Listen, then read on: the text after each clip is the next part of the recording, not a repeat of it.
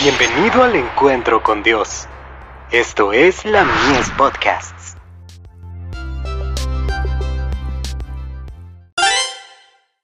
Hijos e hijas de Dios. Comeremos del árbol de la vida.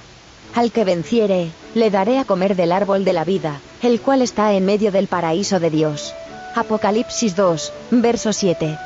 En vista de la pronta venida del Señor, cuán diligentes deberíamos ser en la formación de caracteres según la semejanza divina. Yo soy Alfa y Omega, principio y fin, el primero y el postrero. Bienaventurados los que guardan sus mandamientos, para que su potencia sea en el árbol de la vida, y que entren por las puertas en la ciudad. ¿Acaso no vale la pena que nos esforcemos para contarnos entre los bienaventurados? Si perdemos el cielo, perdemos todo, y a ninguno de nosotros le conviene hacer eso. Si mantenemos en vista los goces eternos que aguardan al vencedor, y si cuando luchamos por alcanzar la perfección del carácter confiamos en Cristo, ¿piensan ustedes que seremos infelices? ¿Nos haremos desdichados al imitar el ejemplo de abnegación y servicio de Cristo? Estamos aspirando a la vida que se mide con la de Dios, por lo tanto, nuestra naturaleza debe ser puesta en conformidad con la voluntad de Dios.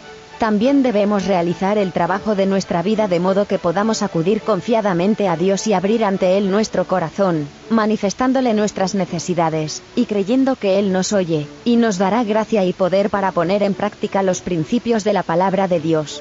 Lo que nosotros anhelamos es el cielo, la corona de victoria, tras poner las puertas de la ciudad de Dios, el derecho a comer del árbol de la vida en medio del paraíso de Dios.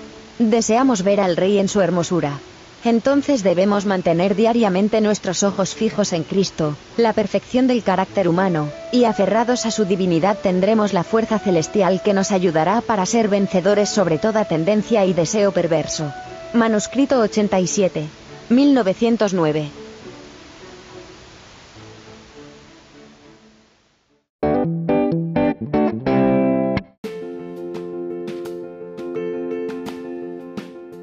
Visítanos en www.ministeriolamies.org para más contenido. Dios te bendiga.